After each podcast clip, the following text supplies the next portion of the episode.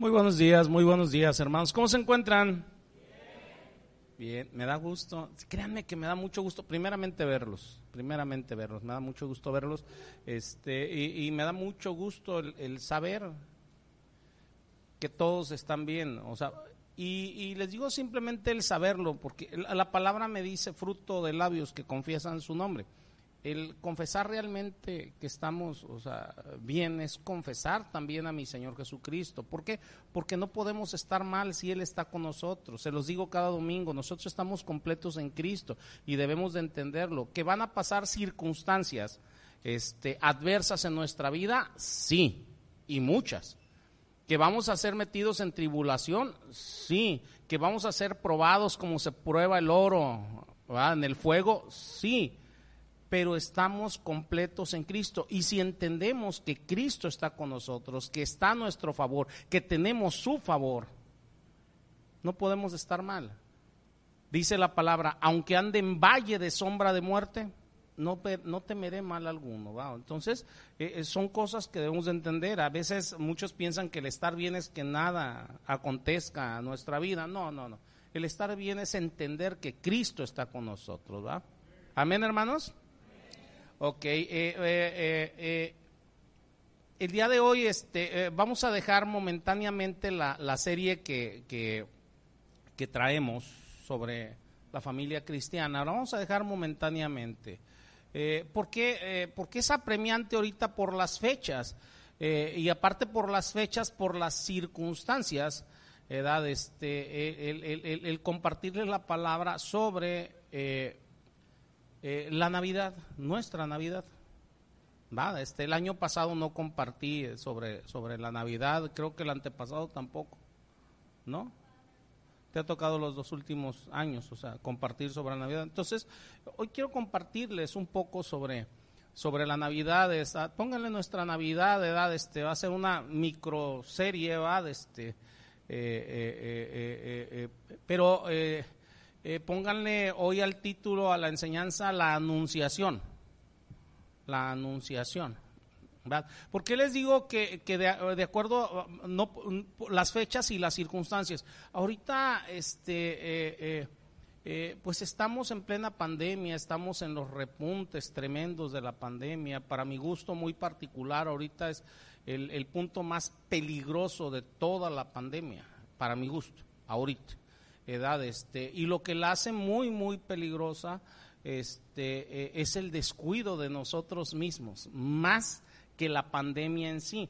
Eh, la palabra me marca este, que nosotros no debemos de tentar al Señor. Muchos llamándose cristianos dicen es que no me va a pasar nada porque creo en Cristo. Espérate, la palabra dice no tentarás al Señor, tu Dios. Entonces nosotros debemos de guardar medidas. Cristo en su palabra, eh, Dios en su palabra nos deja medidas sanitarias, o sea, para nuestro bien. Entonces nosotros debemos de guardar eh, eh, esas medidas. Entonces, dentro de las medidas ahorita que está poniendo el, gobierno y que son medidas este, correctas, Este, es no reuniones. Yo les pido, por favor, ahorita por las fechas, este, eh, no reuniones, y los invitan, vente, vamos y juntémonos, al cabo que la Navidad y que dile, eh, dirían unos anuncios en la televisión, ¿verdad? Este, antes, ¿verdad? Dile no a esa persona. Y cuénteselo a quien más confianza le tengas. Entonces, este, el que se acordó, se acordó. Entonces, este, eh, pero eso no significa que no festejemos a mi Señor. Yo le comentaba a mi esposa esta semana, le decía, mira, yo le doy gracias a Dios por la pandemia.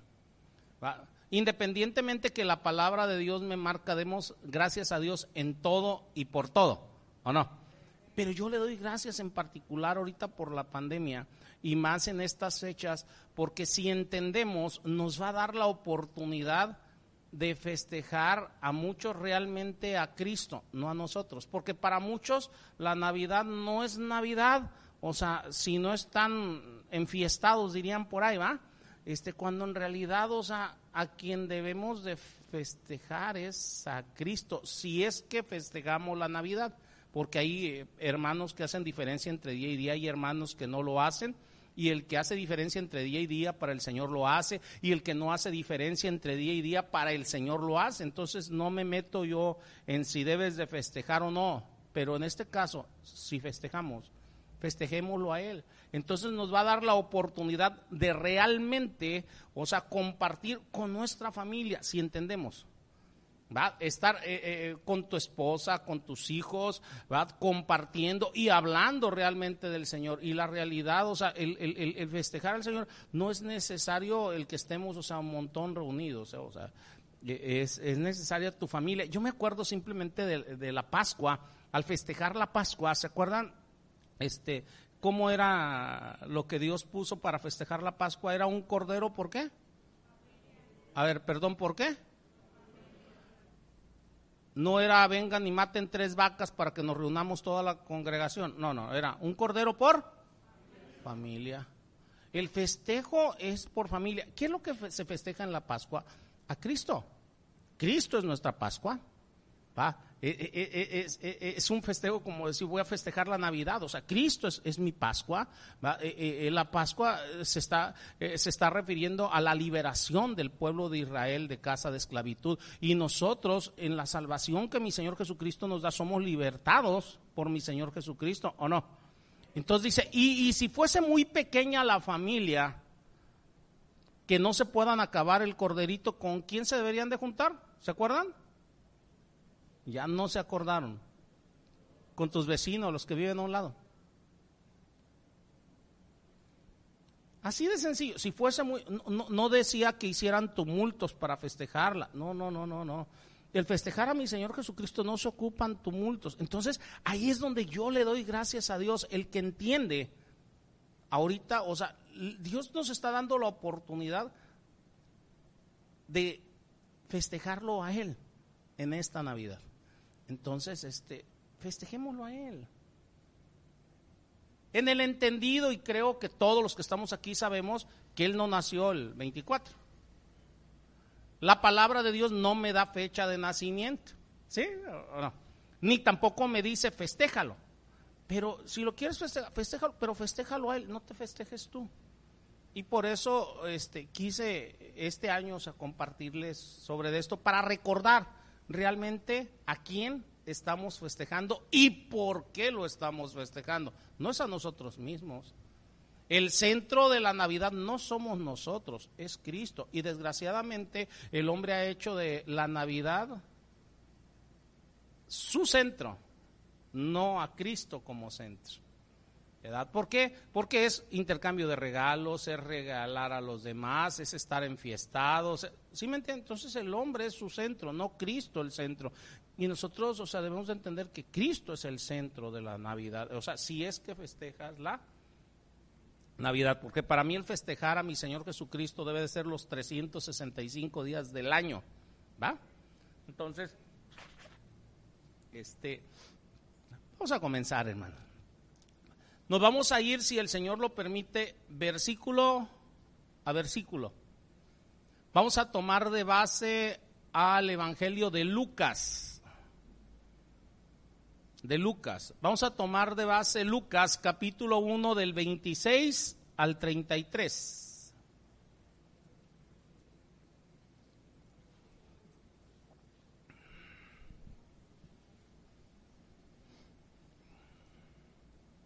¿Ya lo tienen, hermanos? Agua, yo les recomiendo este, en esta enseñanza en particular, eh, si anotan, anoten nada más citas bíblicas. Al cabo queda grabada la enseñanza y va a quedar ahí en internet. Porque me voy a ir muy rápido con citas bíblicas. Me voy, créanme, me voy a ir muy rápido porque voy a tratar de tocar muchas citas bíblicas.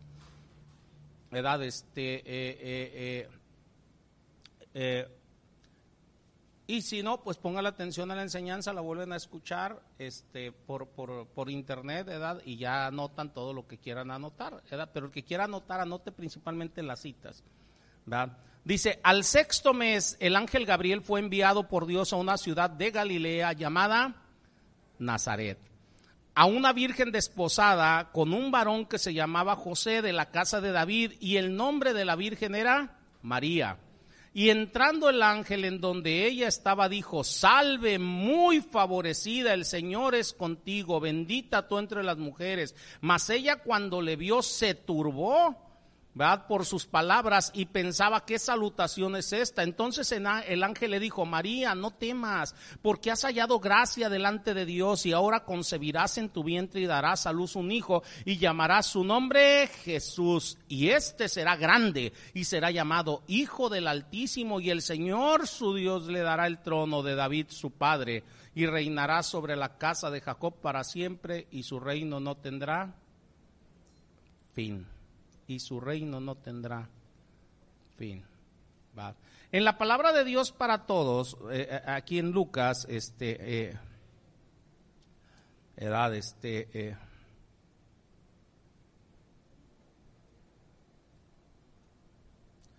Dice, cuando Elizabeth ya tenía seis meses de embarazo, Dios mandó al ángel Gabriel a Nazaret un pueblo de la región de Galilea. El ángel llevaba un mensaje para una joven llamada María. Ella estaba comprometida para casarse con José, quien era descendiente del rey David. El ángel entró a donde estaba María, la saludó y le dijo, Dios te ha bendecido de manera especial, el Señor está contigo. María se sorprendió mucho al oír un saludo tan extraño y se preguntaba, qué significaba esto. Entonces el ángel le dijo, no tengas miedo, María, porque Dios te ha dado un gran privilegio. O sea, Fíjense, Dios te ha dado un gran privilegio, vas a quedar embarazada y tendrás un hijo a quien le pondrás por nombre Jesús.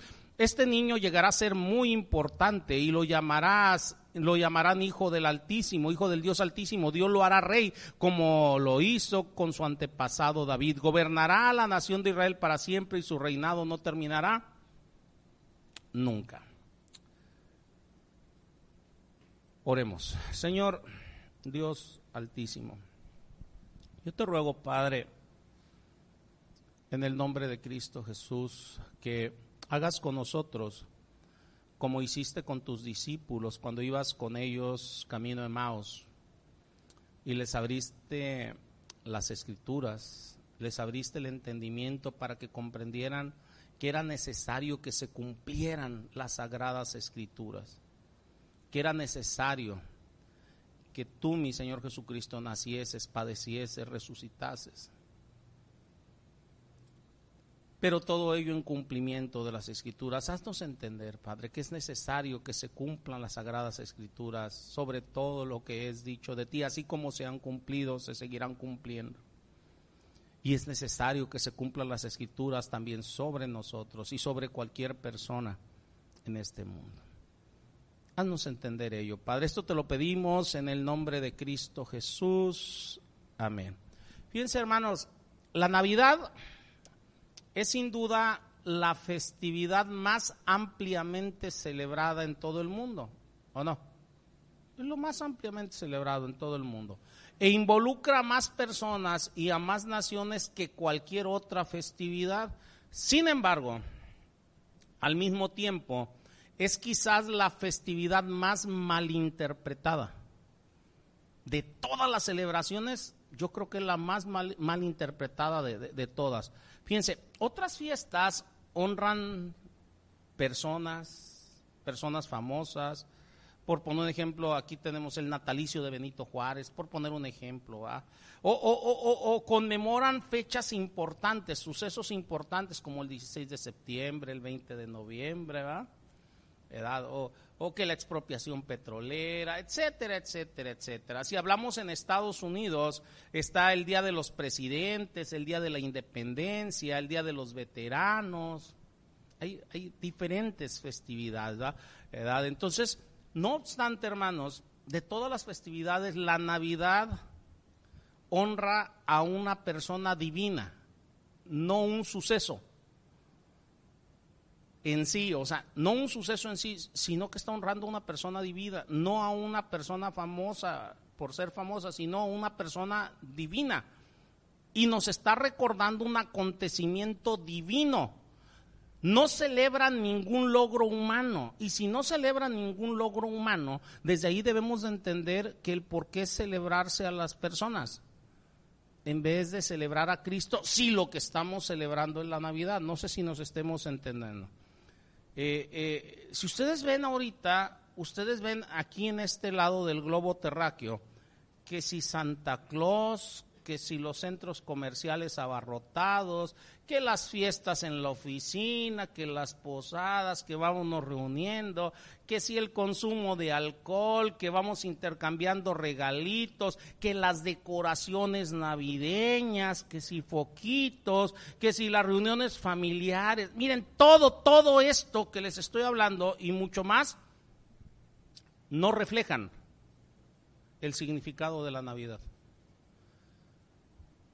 O sea, no lo reflejan. Hay gente que me dice, entonces no debo de poner nada. Es, mira, por mí tú pon lo que tú quieras. Simplemente estoy diciendo que nada de esto refleja el significado de la Navidad. No sé si nos estemos entendiendo. ¿Va? No hay nada, absolutamente nada que pueda hacer el hombre para añadirle a la historia de la Navidad. La realidad, todo eso, o sea, señala un festejo normalmente del hombre por el hombre. Que si meten a Santa Claus, o sea, ¿para qué? Para comercializar, para festejar más que nada a los niños, o sea, no a Cristo. Y me puedo ir con cada punto, que no es el punto de la enseñanza. Pero si me voy con el nacimiento de mi Señor Jesucristo, créanme que aquí vamos a encontrar la narración más milagrosa y fascinante de la historia. Punto. Ese es el nacimiento de mi Señor Jesucristo. Lo que nosotros leemos en, en, Mateo, en Lucas, o sea, es el acontecimiento más fascinante de la historia. Aquí vemos cómo el Espíritu Santo relata la historia del nacimiento de mi Señor Jesucristo. Y de, donde lo relata de manera más amplia es en Mateo y en Lucas. Quienes celebran realmente la Navidad, porque yo no puedo decir que no haya personas que realmente celebran la Navidad, espero que entre ellas estén ustedes, lo hacen recordando la realidad de que mi Señor Jesucristo envió a su Hijo amado a morir por ti, por mí. Lo envió para salvarnos. El nacimiento de mi Señor Jesucristo, el que haya nacido, está relacionado con tu salvación, con mi salvación, porque el motivo por el cual nació es para salvarte a ti y a mí primeramente de la ira de Dios, salvarnos del infierno, salvarnos de nuestra vana manera de vivir salvarnos de nuestros pecados. Y le puedo seguir, pero ese es el motivo de la Navidad. Eso es lo que nosotros debemos de estar festejando en la persona de mi Señor Jesucristo, si es que festejamos algo o alguien. Aunque las narraciones más completas, se los acabo de decir, del nacimiento de mi Señor Jesucristo, aparecen en los evangelios de Mateo y Lucas. O sea, en Mateo están en el capítulo 1, versículo 18 al capítulo 2, versículo 12 y en Lucas están del capítulo 1, versículo 26 al capítulo 2, versículo 20. Ahí está la, narración del nacimiento de mi Señor Jesucristo de manera más amplia. Este, estas narraciones no son las primeras referencias bíblicas sobre la venida de mi Señor Jesucristo, sobre su nacimiento. Nosotros nos podemos remontar, o sea, a lo que la palabra nos va diciendo desde Génesis capítulo 3, versículo 15, después, ahora sí del pecado de Adán y Eva, dice, y pondré enemistad entre ti la mujer, entre tu simiente y la simiente suya, esta te herirá en la cabeza y tú le herirás en el, en el calcañar. Aquí está haciendo ya referencia al nacimiento, a la simiente de la mujer, que de una mujer iba a nacer el Mesías. Esto se le conoce como el protoevangelio. Ahora, ¿para qué vino mi Señor Jesucristo? Tan sencillo. Satanás empezó su obra ahí con Eva para que se introdujera el pecado al mundo, con Adán. Dice, y por un hombre se introdujo el pecado al mundo. Y en Juan 3, primera de Juan 3.8, a mí me dice el, porqué de la venida de mi Señor Jesucristo. Dice, el que practica el pecado es del diablo, porque el diablo peca desde el principio. O sea, desde con Adán, ¿va? bueno, desde antes, pero estamos hablando aquí en este mundo. Dice, para esto apareció el Hijo de Dios. Yo le puedo poner aquí, para esto nació, para esto vino. ¿Para qué? Para deshacer las obras del diablo. ¿Para qué? Para limpiarnos de pecado. La obra del diablo en tu vida, en mi vida, es el pecado. Y mi Señor Jesucristo vino para limpiarnos de pecado, para darnos salvación. En eh, su profecía relacionada con sus hijos, Jacob dijo acerca de Judá, dice, no será quitado el cetro de Judá, ni el legislador de entre sus pies hasta que venga Silo. Silo significa aquel a quien le pertenece, es decir, el Mesías, el rey verdadero, el león de la tribu de Judá. Eso lo podemos encontrar en Génesis 49, 10. En, en, Apocalipsis 5, 5 hace referencia precisamente a esa cita de Génesis 49, 10. Dice, uno de los ancianos me dijo, no llores, he aquí el león de la tribu de Judá, la raíz de David, ha venido para abrir el libro y desatar sus siete sellos. Pero ahorita me, me baso en la, en, la, en la referencia de Génesis 49, 10. Moisés tuvo en mente la venida de ese Mesías, del Hijo de Dios futuro, cuando manifestó al pueblo de Israel en Deuteronomio 18, versículos del 15 al 18, le dice, profeta de en medio de ti, de tus hermanos, como yo te levantará Jehová, tu Dios. A él oiréis conforme a todo lo que pediste a Jehová tu Dios en Horeb el día de la asamblea, diciendo, no vuelva yo a oír la voz de Jehová mi Dios, ni vea yo más este gran fuego para que no muera. Y Jehová me dijo, han hablado bien lo que han dicho, profeta les levantaré de en medio de sus hermanos como tú, y pondré mis palabras en su boca, y él les hablará todo lo que yo le mandare. Y precisamente a Deuteronomio 18, del 15 al 18, hace referencia a Hechos 3.22. Hechos 3.22 haciendo referencia a, Deuteronomio dice, porque Moisés dijo a los padres, el Señor vuestro Dios os levantará profeta de entre vuestros hermanos como a mí, a él oiréis todas las cosas que os hablare. Y en, aquí ya en Hechos entendemos perfectamente que está haciendo referencia a nuestro Señor Jesucristo. Vean cómo venimos ¿eh? en el Antiguo Testamento. Va. El Salmo capítulo 2 versículos del 6 al 9, registra la promesa de Dios de que mi Señor Jesucristo vendría a gobernar al mundo. Dice, pero yo he puesto mi rey sobre Sión, mi santo monte. Yo publicaré el decreto. Jehová me ha dicho, mi hijo eres tú, yo te engendré hoy. Pídeme y te daré por herencia a las naciones y como posesión tuya los confines de la tierra. Los quebrantarás con vara de hierro como vasija de alfarero, lo desmenuzarás. Hace referencia a mi Señor Jesucristo. Isaías, fíjense cómo vamos, eh? Antiguo Testamento, para que vean todas las referencias del nacimiento. Bueno, no vamos a verlas todas porque hay más de 300 referencias sobre la primera venida de mi Señor Jesucristo. Entonces, Isaías profetizó que una virgen concebiría y daría a luz un hijo y llamaría su nombre Emanuel. Emanuel significa Dios con nosotros. No es que le fuéramos a llamar Emanuel, sino el significado de Emanuel es Dios con nosotros. Mi Señor Jesucristo es Dios y habitó entre nosotros. ¿Sí? Y eso está en Isaías 7:14, ¿va? Dice, por tanto el Señor mismo os dará señal, he aquí que la Virgen concebirá y dará a luz un hijo y llamará su nombre Emanuel. Más adelante escribió Isaías con, con, relación a este asombroso niño en el capítulo 9, versículos 6 y 7. ¿va? Dice, el principado estará sobre su hombro y se llamará su nombre admirable Dios fuerte, Padre eterno, príncipe de paz. Lo dilatado de su imperio y la paz no tendrán límites sobre el trono de David y sobre su reino, disponiéndolo y confirmándolo en juicio y en justicia desde ahora y para siempre. El celo de Jehová de los ejércitos hará esto. Yo empiezo a ver todas estas referencias desde el Antiguo Testamento y aquí la pregunta es, ¿tenemos motivos para celebrar? Sí pero a Él. no sé si nos estemos entendiendo. Si ya el mundo puso esta fecha para celebrar, repito, nosotros entendemos que no nació en esta fecha, pero si lo quiere celebrar, celébralo. ¿A quién? A Él, si quiere celebrar. Yo celebro su nacimiento los 24 24 horas del día, los 365 días del año. ¿Va? Isaías también profetizó con detalle la muerte expiatoria de mi Señor Jesucristo como sustituto de los pecados de su pueblo. No podemos separar una cosa de la otra. Eso está en Isaías 52, 13 hasta Isaías 53, 12. Daniel profetizó el tiempo de su venida, Daniel 9, versículo 25 y 26.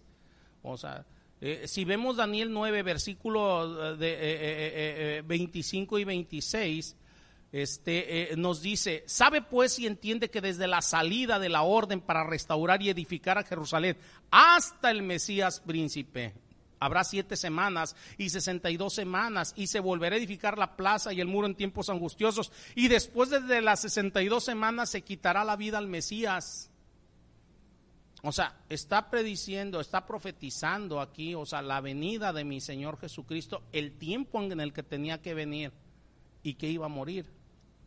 Miqueas, el profeta Miqueas profetizó en Miqueas 5:2, ahora sí, el lugar de su nacimiento. Dice, pero tú, Belén, Éfrata, pequeña para estar entre las familias de Judá, de ti saldrá el que será el Señor de Israel. Y sus salidas son desde el principio, desde los días de la eternidad. Entonces, hermanos, el Antiguo Testamento está, créanme, repleto con profecías relacionadas con la vida, con el nacimiento, con el ministerio, aún con la muerte de mi Señor Jesucristo y su segunda venida. Está repleto, repleto les puedo dar más citas, o sea, el Salmo 40, versículos 7 y 8, el Salmo 110, versículo 1, versículo 4, el Salmo 118, versículo 22. Precisamente por eso les dije desde el principio, me iba a ir, o sea, muy rápido con las citas bíblicas, porque para entender lo grandioso del acontecimiento, necesitamos irnos desde, desde el principio, ¿ah? Desde el principio. Todo esto es a tal punto, hermanos, a tal punto, que regresándome sobre la oración que le pedí a mi Señor Jesucristo, que en el camino de Maus, cuando va mi Señor Jesucristo con sus discípulos, que los discípulos no le conocían, mi Señor Jesucristo, escúchenme bien, lo que hizo, reprendió a sus discípulos, reprendió a sus seguidores. ¿Por qué? Porque no reconocieron el significado y la relevancia de todas estas profecías sobre él. No reconocieron. Mi Señor Jesucristo, fíjense, en, Lucas capítulo 24, va, este, versículos del 25 al 27, vean cómo lo reprende, les dice, les dice, oh insensatos y tardos de corazón para creer todo lo que los profetas han dicho. Desgraciadamente muchos cristianos están igual que los discípulos que iban con mi Señor Jesucristo. No creen lo que Dios ha dicho. No creen. A veces ni siquiera creen sobre el pecado. No creen que el pecado trae consecuencias y por eso andan pecando tan libremente por este mundo. ¿va? Pero me regreso a lo que mi Señor Jesucristo les dice reprendiéndolos, o sea, porque les está diciendo, era necesario, fíjense bien, dice, no era necesario que el Cristo padeciese estas cosas y que entrara en su gloria, no era necesario, y les hace referencia, dice, comenzando desde Moisés y siguiendo por todos los profetas, que es lo que ahorita acabo de hacer, o sea, brevemente.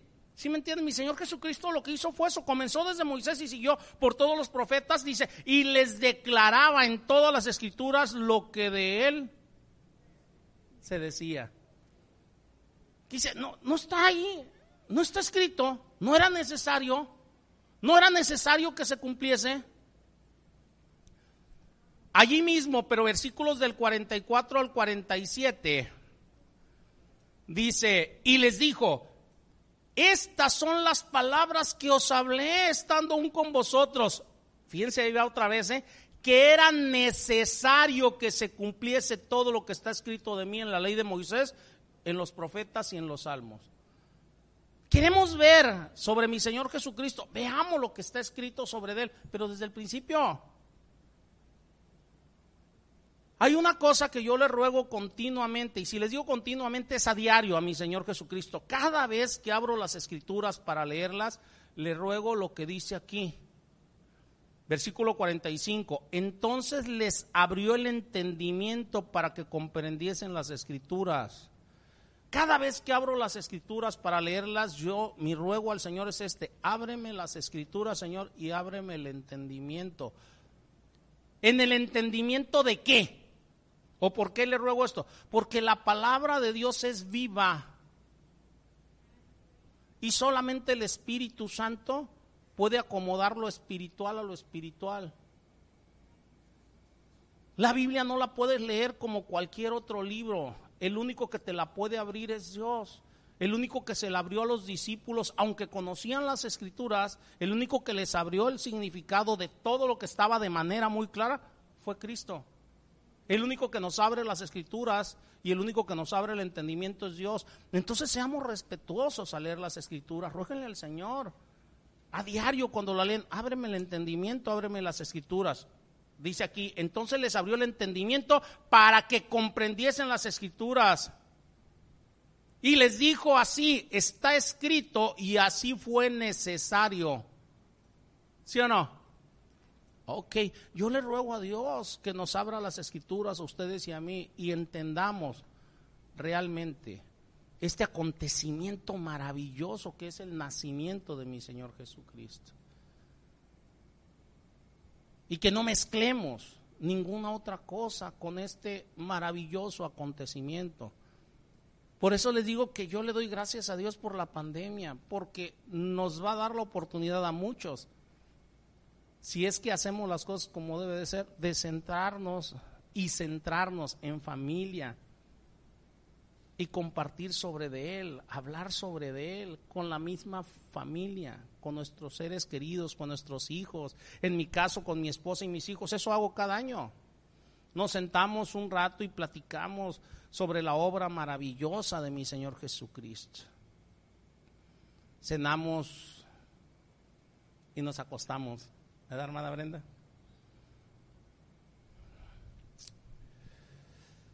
La promesa, hermanos, de un Salvador.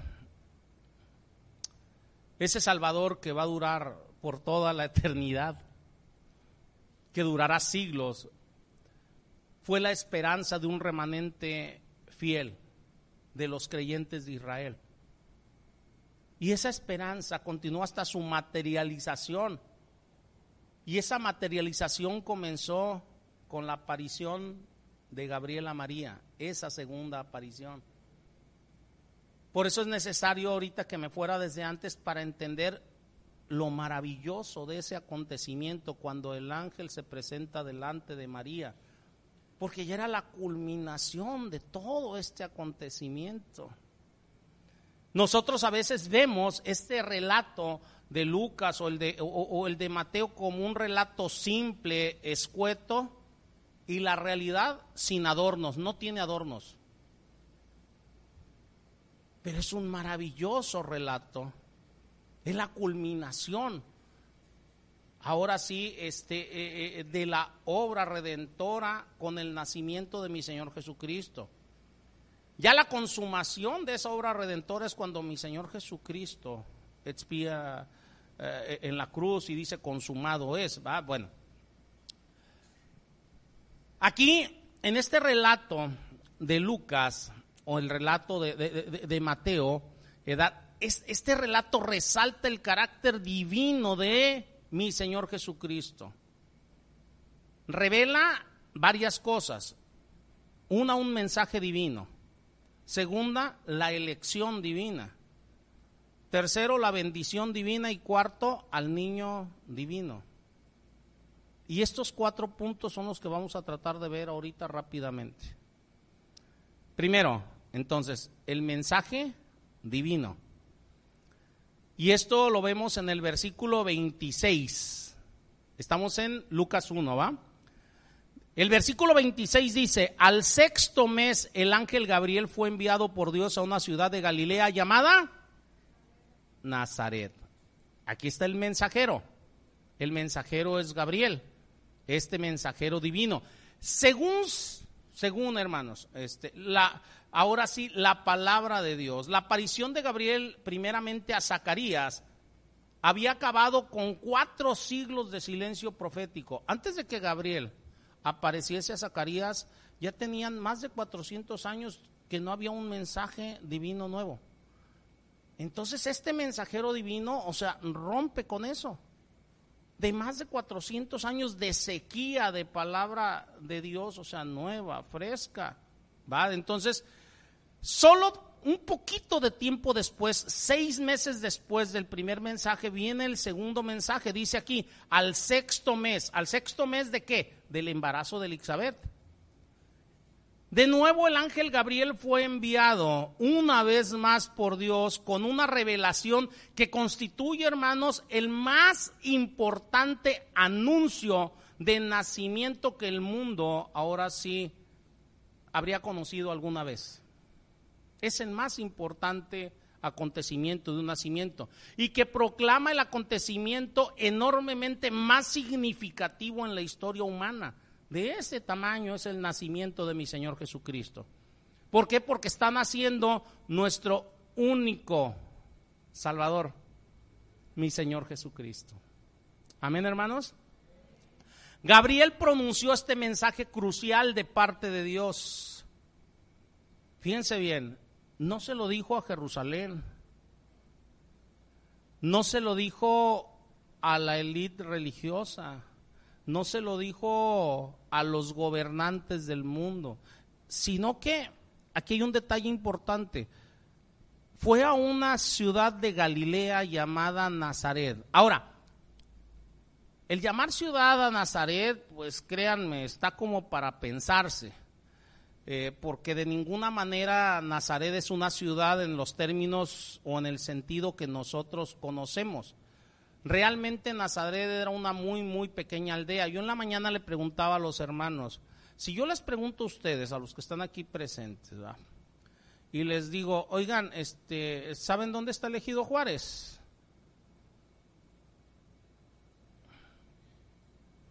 A lo mejor alguno por ahí puede decir, no, pues sí, está en Centla. Pero si les digo, ¿saben dónde está Centla? Todos me van a decir que sí. Ah, ok. Esto es lo que está pasando aquí. Cuando dentro de la palabra hablan de Nazaret, créanme, en todo el Antiguo Testamento no hay una sola alusión a Nazaret. ¿Por qué? Porque Nazaret era un equivalente, así es, e-, era una zona ejidal, una pequeña aldea que ni siquiera es tomada en cuenta, así como para muchos de nosotros ni siquiera tomamos en cuenta ahorita que les dije, oye, elegido Juárez, sabe, ¿sí nos entendemos? O sea, muchos de nosotros, no todos. Edad, este, ahora, Nazaret entonces no era una ciudad en el sentido que nosotros conocemos, ni era muy conocida, ni siquiera dentro del mismo este, eh, eh, Israel.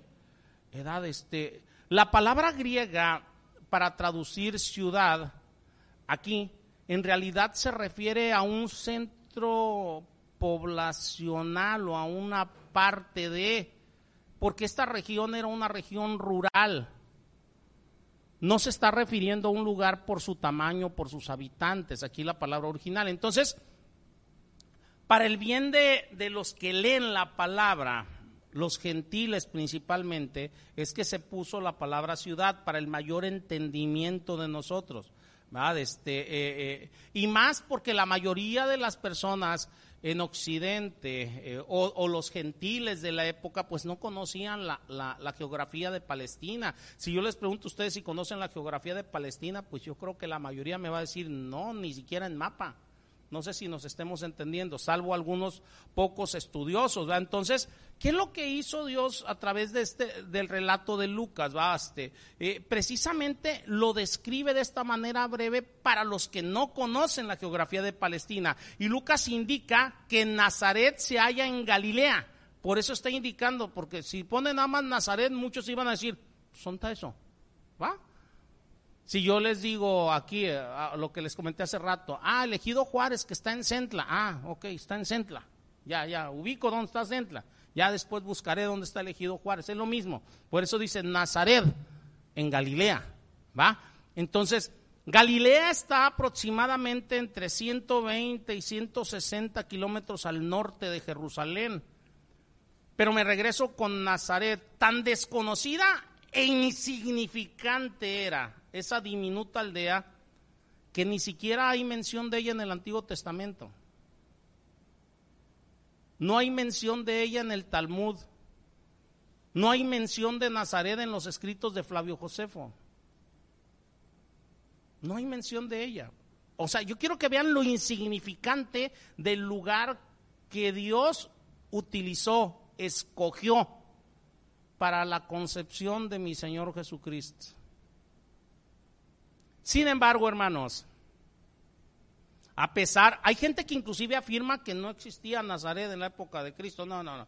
Hay, escritos que demuestran que sí existía, que sí estaba, ¿eh? o sea, este, eh, eh, en la época de mi Señor Jesucristo. Pero ese no es el punto ahorita en la enseñanza. ¿Por qué me estoy entreteniendo con lo de Nazaret? Va. Además, les voy a dar otro dato de Nazaret. Nazaret no estaba en ninguna de las rutas principales de comercio. Todos los caminos importantes, o sea, le daban la vuelta, no pasaban por allí.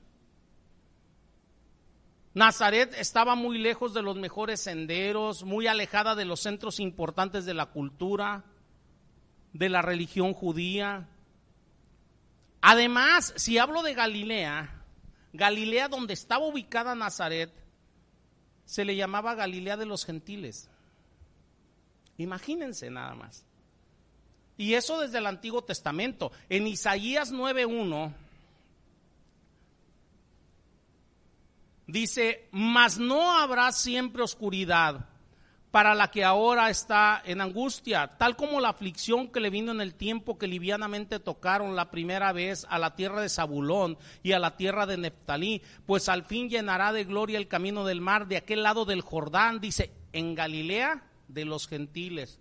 Desde el Antiguo Testamento se le llamaba Galilea de los gentiles. Y en el Nuevo Testamento hace referencia a esta cita bíblica en Mateo 4:15, donde dice tierra de Zabulón y tierra de Neftalí, camino del mar, al otro lado del Jordán, dice Galilea de los gentiles. ¿Por qué se le llama Galilea de los gentiles? Porque estaba muy cerca de toda la tierra ya de los gentiles y por lo tanto impregnada mucho de los gentiles. Pero ¿por qué eligió mi Señor ese lugar? La elección de Dios al elegir Nazaret como lugar ahora sí de concepción de mi Señor Jesucristo revela que mi Señor Jesucristo es el Salvador del mundo, no nada más de Israel. Que es el Salvador de ricos, de pobres, de gente de sencilla, de gente opulenta, Normalmente una persona sencilla, o sea, a veces se siente tan insignificante que no cree que pueda obtener o recibir algo. Y aquí Dios está mostrando que desde el lugar más pequeño hasta el más grande, que desde el lugar o la persona más sencilla hasta la más insigne, necesitamos todos absolutamente de Dios. Él es el Salvador del mundo no nada más de, Israel, es el Salvador del mundo, del mundo. Mi Señor vino a salvar a esclavos, a libres, a hombres, a mujeres, a judíos, a griegos. Y eso lo podemos corroborar en la palabra, en Primera de Corintios 1.24, en Isaías 11.10, Isaías 42.6, Lucas 2.32, en Hechos 10, versículo 34 y 35, etcétera, etcétera, etcétera. Vamos con el segundo punto. Acuérdense que tenemos que ver cuatro. Ya vimos al mensajero divino, ahora vamos con la elección, la elección divina. Versículo 27 dice, a una virgen desposada con un varón que se llamaba José, de la casa de David. El nombre de la Virgen era María. Este anuncio del ángel Gabriel del nacimiento primeramente de Juan el Bautista, acuérdense que Gabriel primero fue con, Zacarías, ¿va? Anuncia el nacimiento de Juan el Bautista. Esto le llegó a un anciano sacerdote en el templo de Jerusalén. Fíjense bien, ¿eh? Lucas 1, versículos del 11 al 13. Pero la noticia del milagroso nacimiento de mi Señor Jesucristo le, le llega a una joven en una aldea pequeña e insignificante. Y esto corrobora lo que les dije. Aquí el Señor nos está mostrando que es Dios de todos.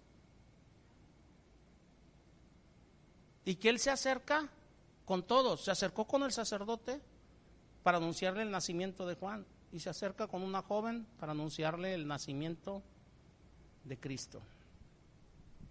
A ella, a esta joven, se le describe en primer lugar como una virgen.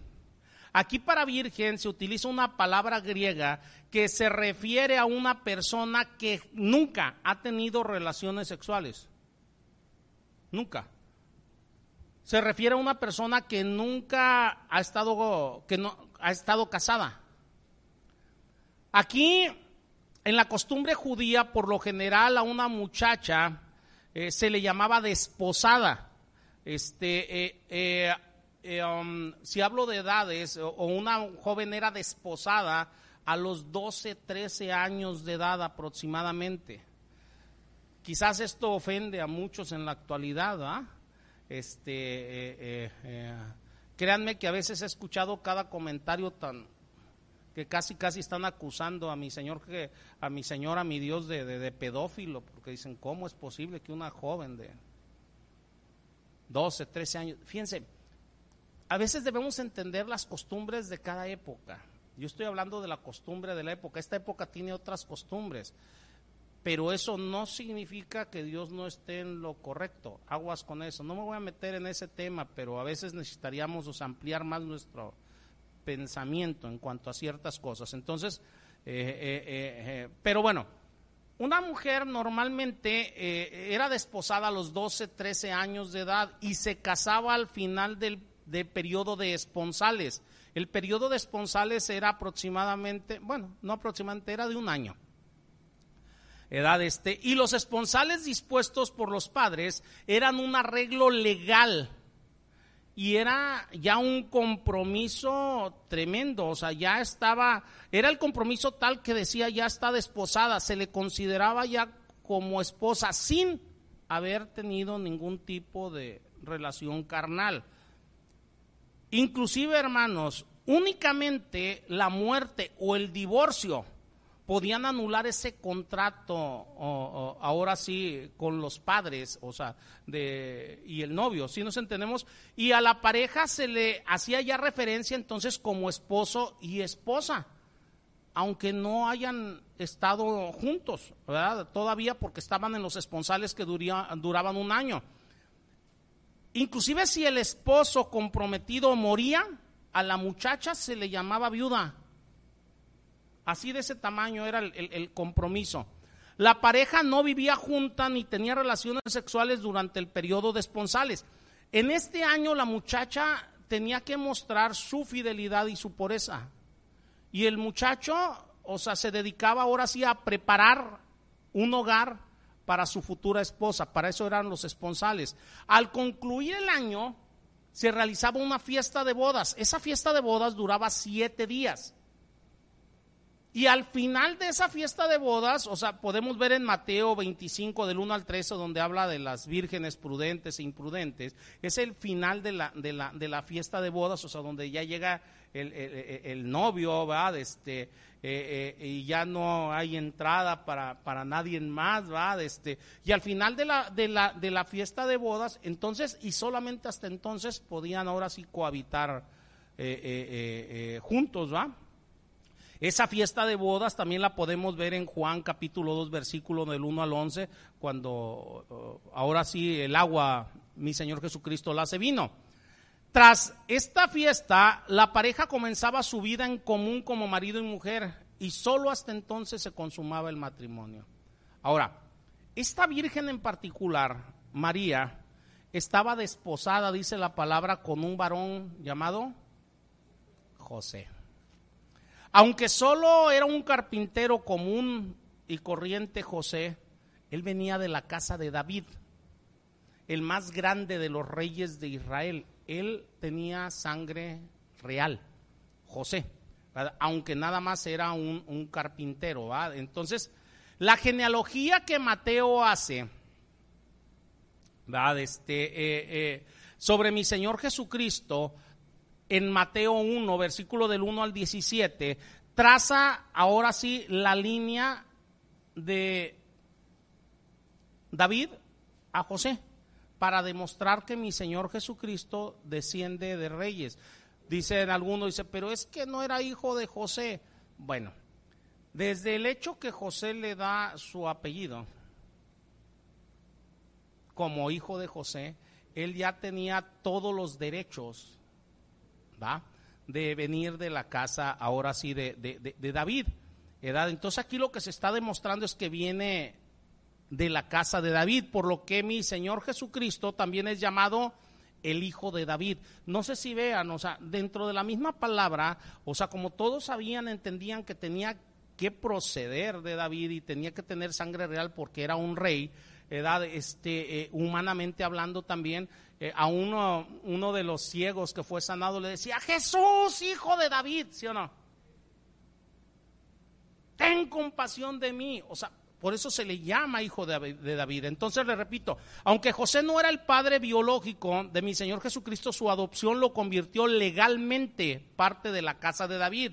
Por consiguiente, la genealogía de Mateo establece la afirmación de mi Señor Jesucristo en el trono de David como heredero legal de José. Ahora, si ustedes ven a Lucas, Lucas informa simplemente que el nombre de la Virgen era María. A diferencia de que hay un elogio a Zacarías y a Elizabeth, que sus oraciones habían sido escuchadas y todo eso, Lucas nunca registró un elogio, o sea, directamente a la persona de María.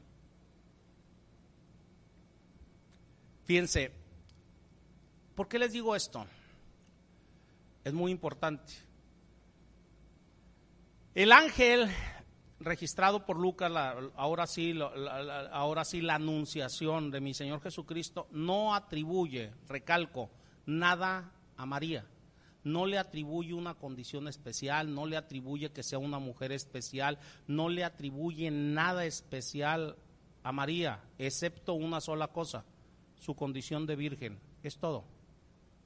No añade nada de María que la distinguiera como una joven digna de mención aunque ella debió de haber sido justa, claro estaba, este, y obediente, como lo muestra su propio testimonio de los versículos 46 al 55, cuando hace esa oración a Dios, lo que conocemos como el Magnificat, ¿verdad? Quizás al no hacer ninguna mención sobre la persona directamente de María, el Espíritu Santo estaba evitando algo que pudiera empeorar el culto romano a María, porque si así, sin hacer una mención especial hacia ella, el culto romano a María está tremendo. Imagínense si hiciera menciones especiales sobre su persona, estaría, bueno. Al igual que José, a María también se le traza su ascendencia hasta David. Y esto está en el capítulo 3 del 23 al 38. ¿Por qué? Porque también se está demostrando este, que mi Señor Jesucristo también en su cuerpo, en su sangre, traía sangre real, pero por parte de María. Tanto María como José descendían de el rey David. Bueno, entonces mi Señor Jesucristo en todo sentido legal, ilegítimo, físicamente hablando, era hijo de David. Y por lo tanto podía ser el rey de Israel, o sea, sin usurpar absolutamente nada. Vamos con el siguiente punto, ya vamos por el tercero. No se preocupen, se van a ir temprano hoy. ¿Verdad? Bueno. La bendición divina. Dice los siguientes versículos del 28 al 30 dice, entrando el ángel en donde ella estaba, dijo, salve muy favorecida. El Señor es contigo. Bendita tú entre las mujeres. Mas ella cuando le vio se turbó por sus palabras y pensaba, ¿qué salutación sería esta? Entonces el ángel le dijo, María, no temas, porque has hallado gracia delante de Dios. Aquí sí les voy a pedir que pongan un poquito de más atención. Ustedes, oye, el punto no es la anunciación, sí, el punto es la anunciación, pero debemos de entender todo lo que está alrededor de. La frase entrando en sugiere claramente que María se hallaba en su casa. El que entró fue el ángel, ¿va? Y ella estaba sola, aparentemente. Llega Gabriel, entra a la casa, aparece dentro de la casa. Sin duda yo creo que María estaba haciendo las labores propias de su edad, esas labores hogareñas normales de una muchacha judía de 12 o 13 años de edad. La primera palabra para ella fue el saludo común, era un saludo común, salve. Es como decir nosotros, hola, ¿va? Es un saludo común, salve. Entonces, puesto que Zacarías, si me regreso con Zacarías cuando uh, ve al ángel, se llenó de pánico cuando Gabriel se le aparece, ¿verdad? Es muy probable, hermanos, este, que la sencilla introducción y las inmediatas palabras de bendición tuvieran también el propósito de tranquilizar a María. Porque se dirige a ella y le dice, muy favorecida.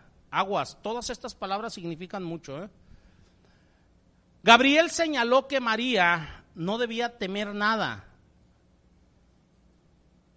sino que se iba a convertir en receptora de la gracia de Dios. Me regreso a lo que les dije, les dije hace rato. Si ustedes voltean y ven aquí, no hay nada digno en la joven que la pusiera por encima de otros creyentes. No llega y le dice Gabriel, es porque tú eres perfectamente santa, es porque tú naciste sin pecado, es porque eres la mejor de las mujeres. O sea, no hay nada de eso, ¿eh? No hay absolutamente nada de eso. Ella es igual que todas las personas. A lo mejor esto que voy a decir no le va a caer muy bien a muchos que me escuchan por internet o a lo mejor inclusive a algunos de ustedes. María era una pecadora como tú y como yo. Así de sencillo. Así de sencillo. Dirán ustedes, ¿en qué te basas para decir eso? En la palabra. En la palabra de Dios. Y esto es muy importante entenderlo. Vamos primero, aquí sí les voy a pedir que me acompañen a Job capítulo 25, versículo 4. Y más cuando ayer, ya saben lo que se festejó el día de ayer, ¿verdad? Entonces, ¿sí fue a la peregrinación, hermano? No. Ah, ok, Job 25, 4.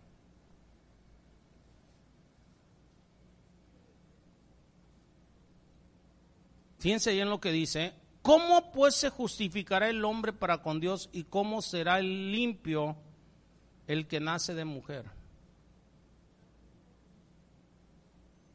Aquí la pregunta es por aquellos que llegan y dicen ¿verdad? que María nació sin pecado. ¿Cómo va a ser limpio una persona nacida de mujer? iría en contra de lo que la palabra de Dios dice, ¿o no? ¿Cómo se va a justificar ella? O sea, tiene que ser justificada. Y para que una persona pueda ser justificada necesita cumplir primero un requisito, ser pecadora. Si no eres pecador, o sea, no hay necesidad de que seas justificado, ¿o no? Entonces, o sea, aguas con eso, porque dice la Iglesia Católica Romana que ya, ella nació sin pecado y que nunca pecó aguas, ¿eh? o sea, no va por ahí. Ahorita se los voy a ir demostrando más. Salmo 14, versículos del 1 al 3 dice, dice el necio en su corazón, no hay Dios, se ha corrompido, se han corrompido, hacen obras abominables.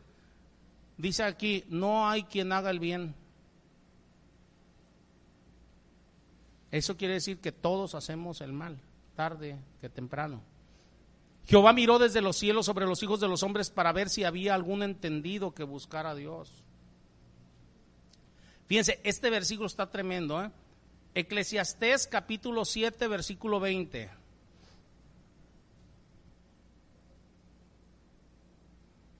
¿Ya lo tienen?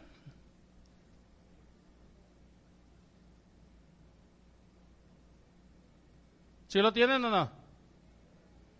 Ciertamente no hay hombre justo en la tierra, a excepción de María, que haga el bien y nunca peque. ¿Eso dice?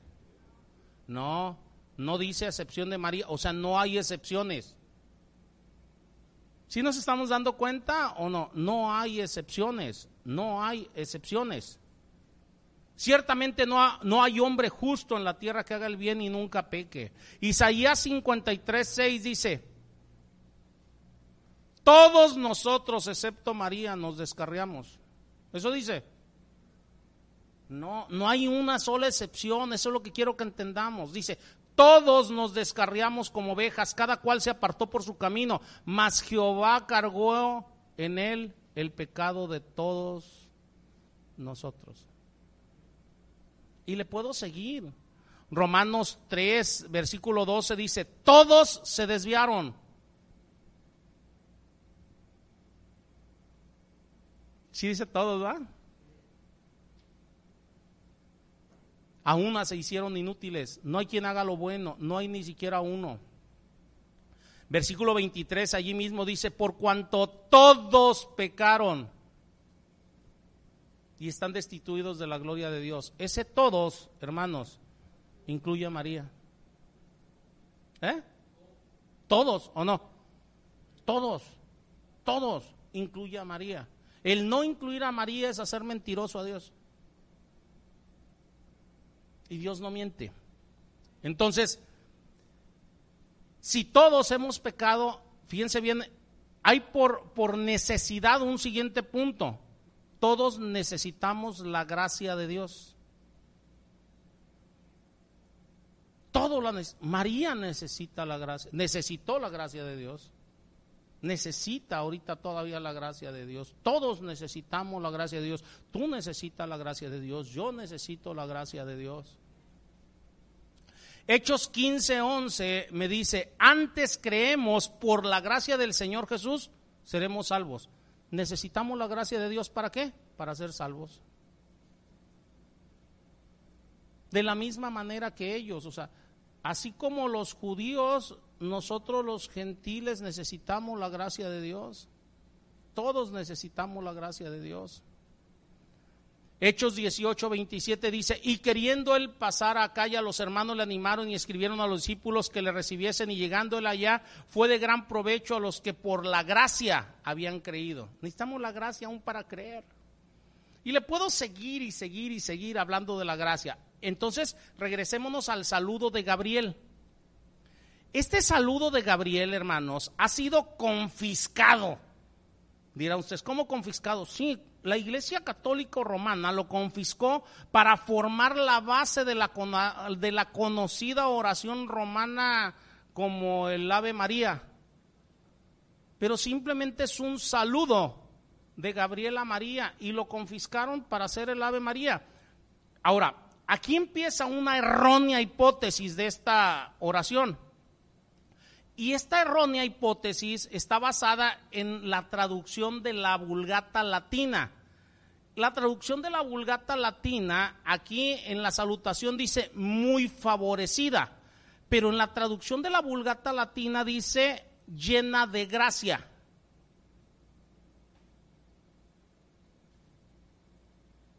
No, no, sé si nos estemos entendiendo. Hay un error de traducción.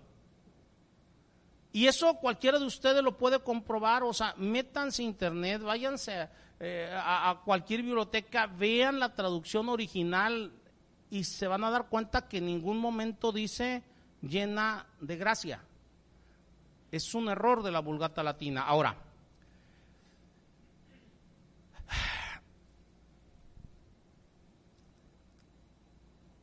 de aquí se agarra la Iglesia Católica para decir que María, a María se le concedió y posee plenitud de gracia.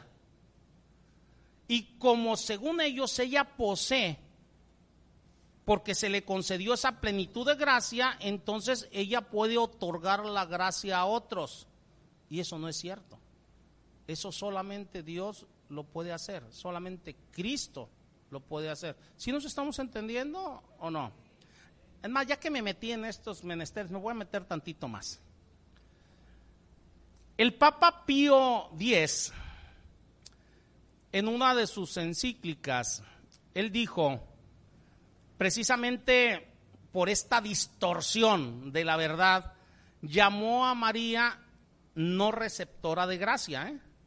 sino dispensadora de todos los bienes que Jesús ganó con su muerte y con su sangre.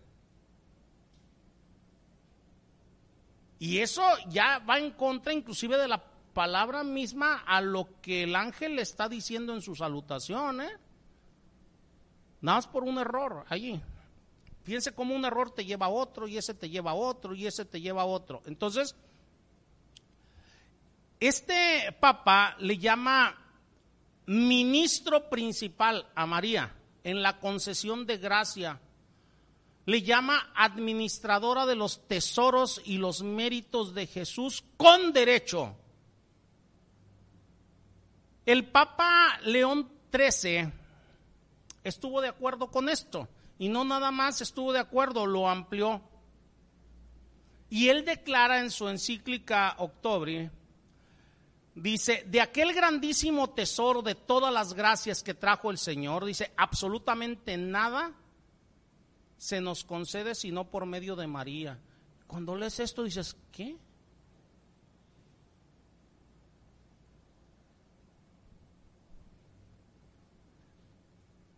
En otra encíclica del Papa Pío IX, él cita la creencia de la Iglesia Católica de que María es inefable abundante en grandeza de todas las gracias, virtudes y privilegios.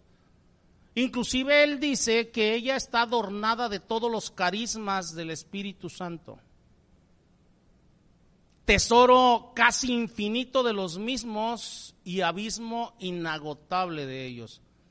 Para resumir el punto de vista entonces, hermanos católicos, de que María es la mediadora de todas las gracias, un expositor católico llamado Ludwig escribe, dice, desde su ascensión a los cielos, dice, no se concede ninguna gracia a los hombres sin su intercesión actual. De ese tamaño la blasfemia, hermanos. Así de sencillo. Entonces, esta visión falsa y antibíblica de María es parte integral de la mariolatría. ¿Qué es la mariolatría? Pues la veneración y adoración de María, ¿va?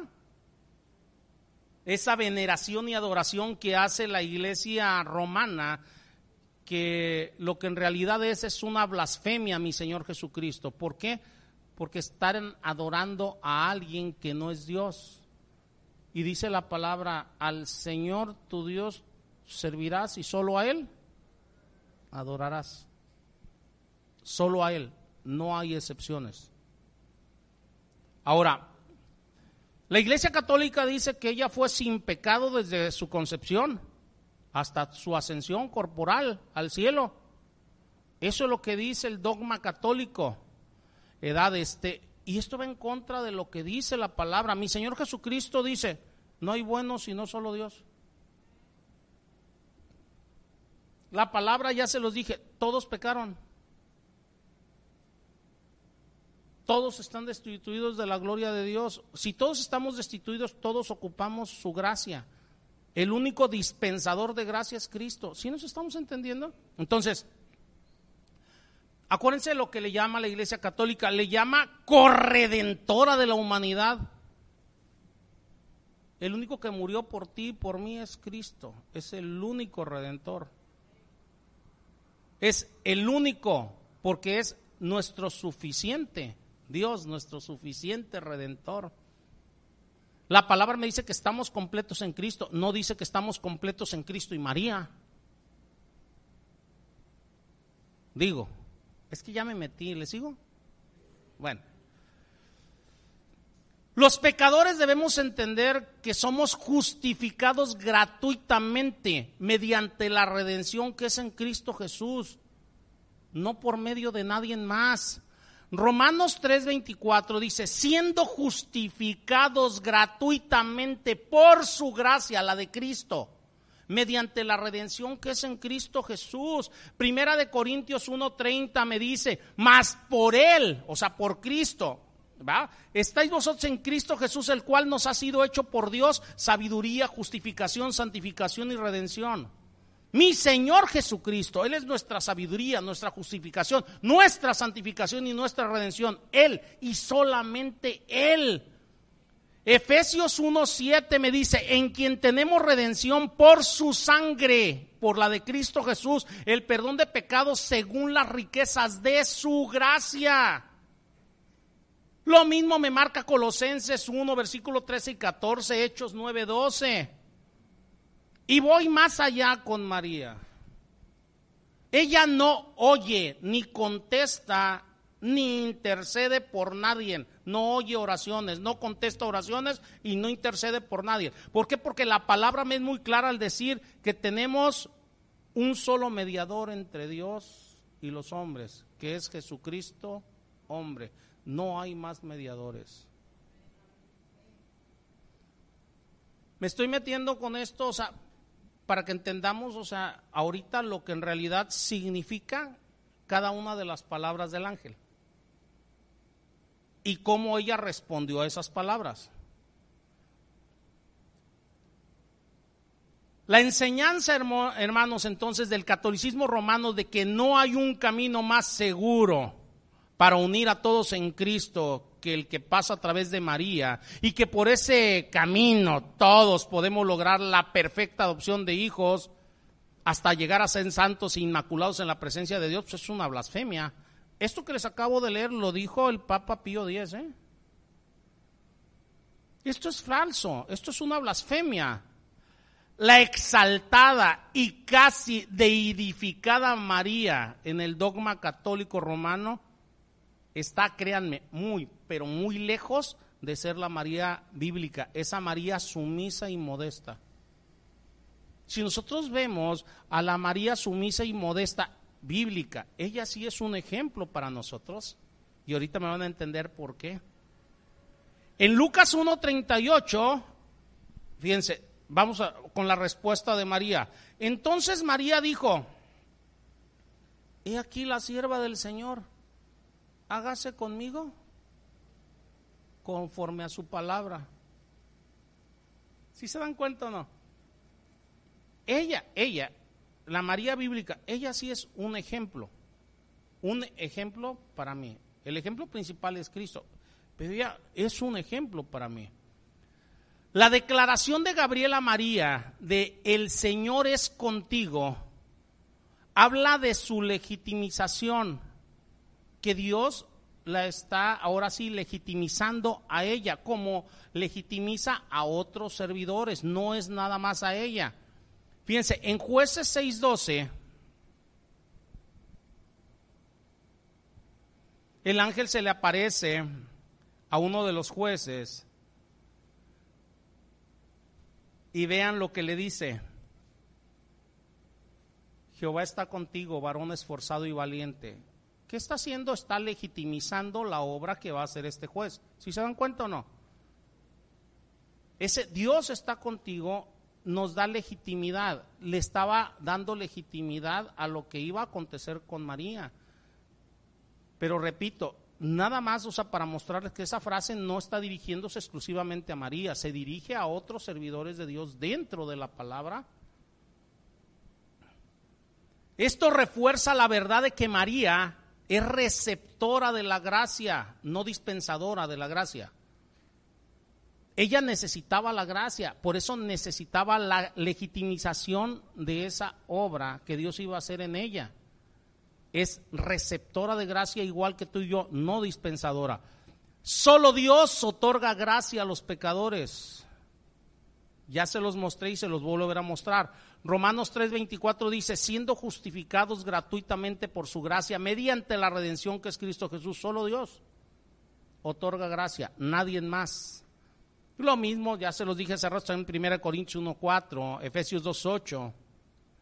Vean en todos los lugares donde habla de la gracia, habla de la gracia de Dios a través de Cristo Jesús, si hablamos en el Nuevo Testamento. Ahora, me voy a ir más allá. María, al darse cuenta de que era una pecadora indigna,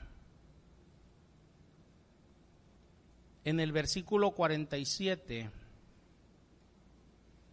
llama a Dios su Salvador. Véanlo. Estamos en Lucas, ¿eh?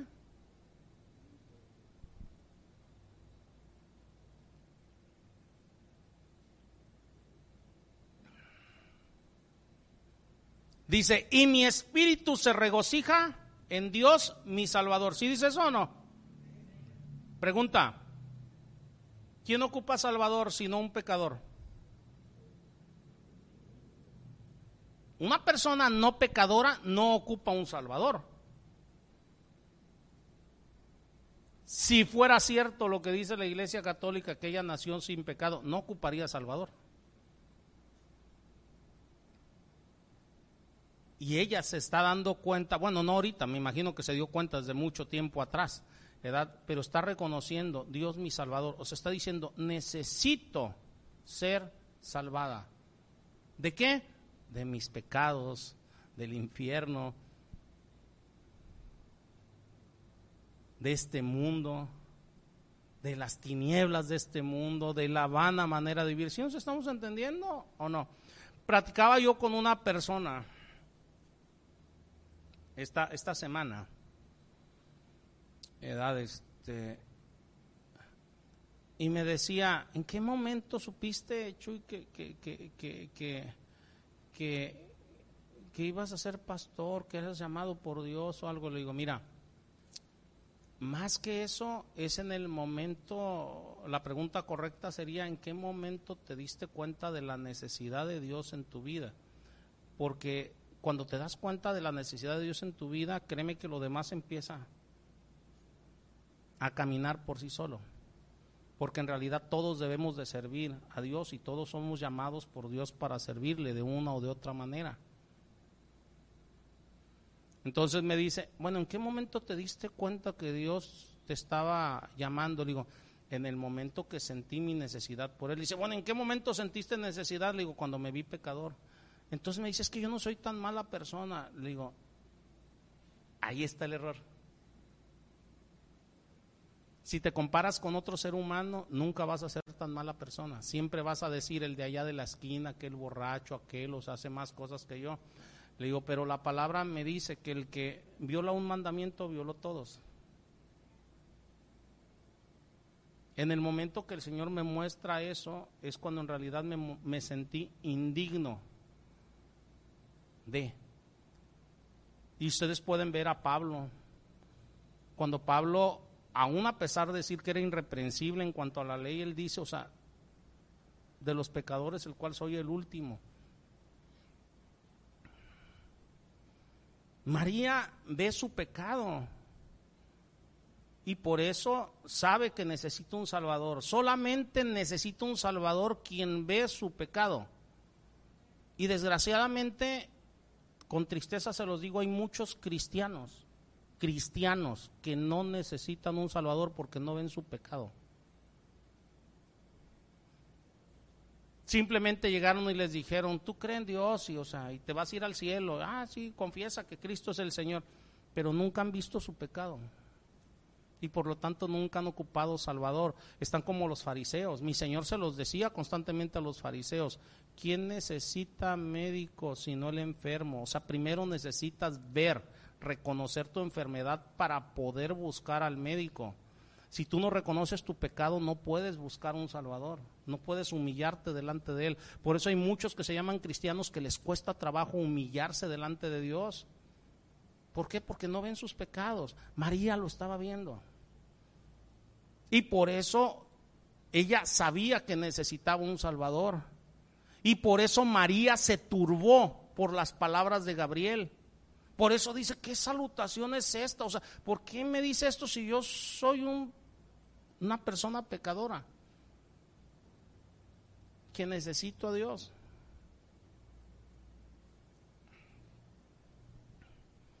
No fue solamente la aparición de Gabriel lo que causó turbación en María, sino lo que le dijo. Lo que le dijo Gabriel lo que la dejó perpleja, perturbada, confundida.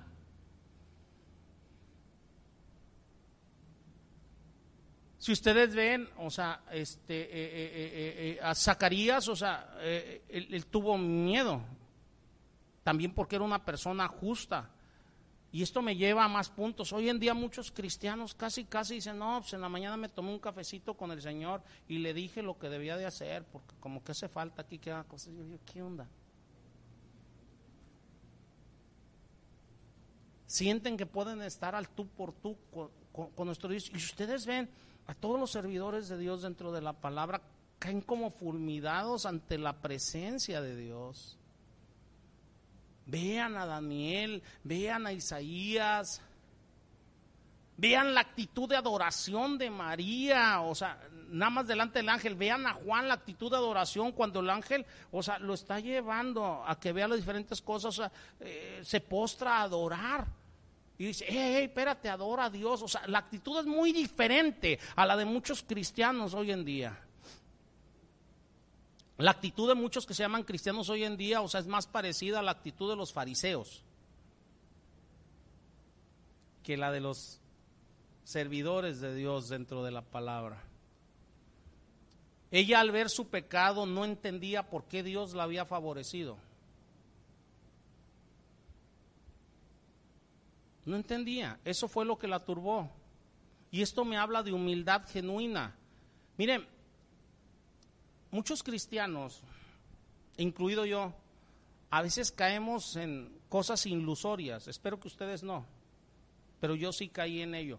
Cuando el Señor me llama hace muchos años a servirle, primeramente a ser salvo y después a servirle, empezó mi mente a pensar, pero era nada más mi orgullo, mi soberbia hablando. ¿Por qué yo? Y yo le decía al Señor, es que hay otros mucho mejores que yo para que te sirvan y para que... Pero ahí estaba un, ¿por qué yo? Y ese por qué yo incluía, pues yo creo que Dios ha de haber visto algo en mí, ¿verdad? Ha de haber visto en mí cosas mejores que en fulano, mangano, perengano. Si no, no me hubiera hablado, no me hubiera llamado. Hermanos, no caigan en eso.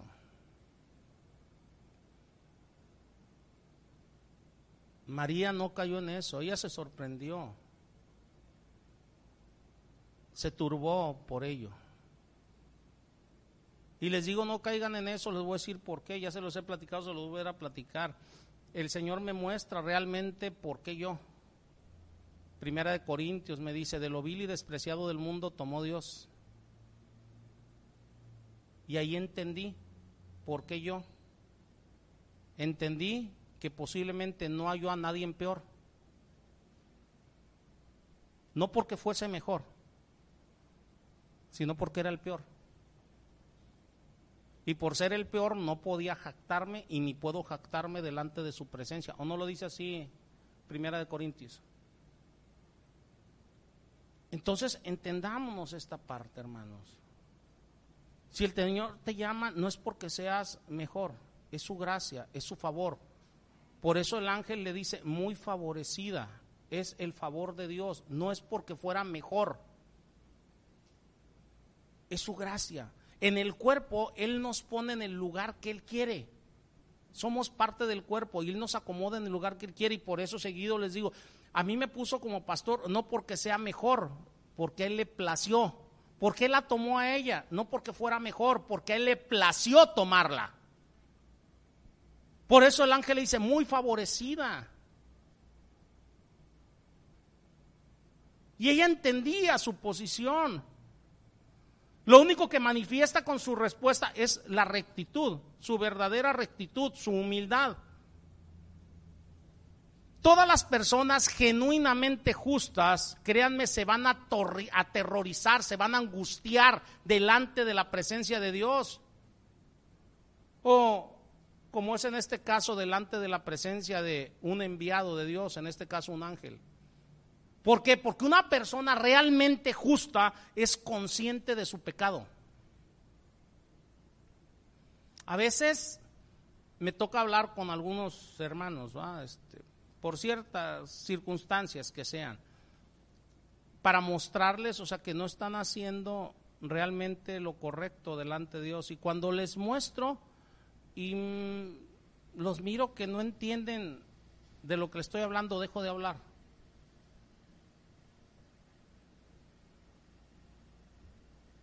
Porque si estás creyendo que todo lo que haces lo haces bien, no necesitas a un Dios que te perdone. No necesitas corregir. Pero la tristeza es que una persona cree que no necesita corregir porque no es consciente de su pecado. Una persona realmente justa es consciente de su pecado, es consciente de su falta. Por eso mi Señor Jesucristo le decía a los escribas y fariseos, los pecadores, las prostitutas van por delante de ustedes al reino de Dios. ¿Qué les está diciendo? Ellos son conscientes de su pecado. Ustedes no son conscientes de su pecado. Mientras una persona no sea consciente de su pecado, no puede humillarse delante de su Dios. Y muchos que se llaman cristianos ahorita no son conscientes de su pecado, porque dicen, yo ya clamé a Dios, ya lo reconocí como Salvador, ya estoy limpio e inmaculado. Ella era consciente de su pecado. Por eso se turbó. En Isaías 6:5 dice, entonces dije, ay de mí que soy muerto, porque siendo hombre inmundo, de labios inmundos, habitando en medio de pueblo que tiene labios inmundos, han visto mis ojos al rey. Qué tremendo, ¿ah? Vean la conciencia de Isaías sobre su pecado. Soy inmundo, de labios inmundo, y habito en un pueblo de labios inmundo.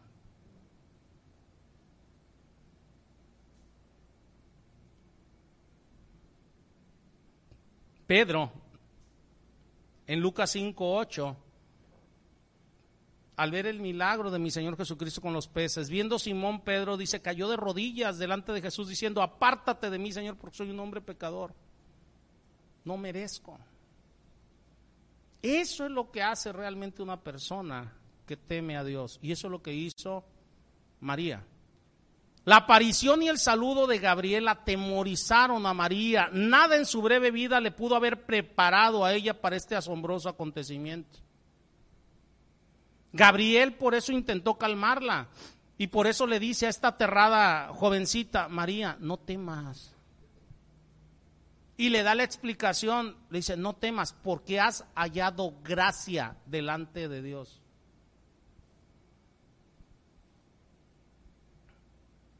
Hermanos, si yo estoy aquí como, como pastor, como ministro del Señor, es porque hallé gracia delante de Dios, no porque mereciera.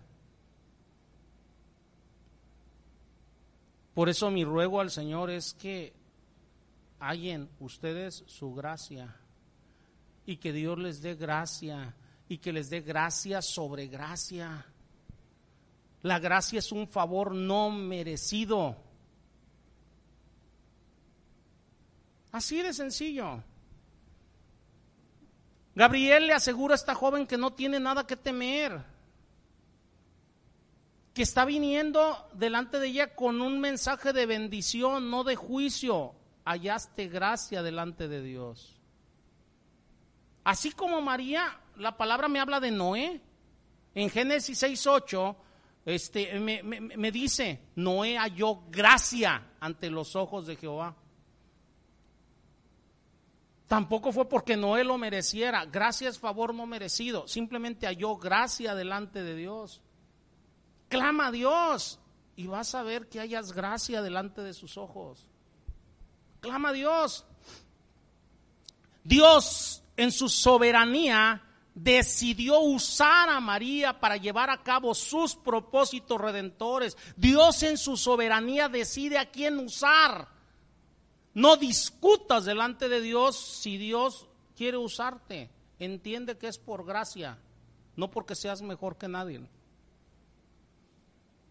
Entonces aquí la cuestión no era el mérito de ella, sino la gracia de Dios. Checan qué diferencia con lo que dice la Iglesia Católica. Hay una diferencia tremenda. La gracia de Dios, hermanos, va más allá de la comprensión humana. ¿eh? Vamos con el último punto. El Hijo Divino. Ahí en Lucas capítulo 1 versículos del 31 al 33 dice, y ahora concebirás en tu vientre y darás a luz un hijo y llamarás su nombre Jesús. Este será grande y será llamado el Hijo del Altísimo y el Señor Dios le dará el trono de David su padre y reinará sobre la casa de Jacob para siempre y su reino no tendrá fin. Después del saludo de Gabriel, María oye por primera vez lo que la misericordiosa obra de Dios iba a hacer en la vida de ella. Si el saludo la había turbado, yo me imagino que quedó perpleja ante lo que el ángel dijo a continuación. ¿Por qué? Porque María no conocía otra manera de concebir un hijo sino a través de relaciones sexuales. Ella estaba consciente de que ella no había tenido ninguna relación sexual. Por eso le dice, ¿cómo será esto? Pues no conozco varón, ¿va? En el versículo 34. Sin embargo, hermanos, este asombroso anuncio de Gabriel en las palabras, ahora sí, de cumplimiento de la profecía de Isaías, de que una virgen concebiría, a veces hace que si nosotros no conocemos, humanamente hablando, cómo se llevan a cabo las cosas, que dudemos de ellas. Ejemplo, ¿qué dice la palabra? Ahorita referente a la pandemia. Va, este, dice diferentes cosas, hace rato les mencioné algunas. Yo parto primeramente de no tentarás al Señor tu Dios. O sea, no me voy a andar exponiendo de más. Voy a seguir medidas sanitarias, no voy a tentar al Señor mi Dios. Pero también me dice la palabra que Él me va a librar de la peste destructora. A veces no tenemos equilibrio y nada más nos agarramos de una o de otra.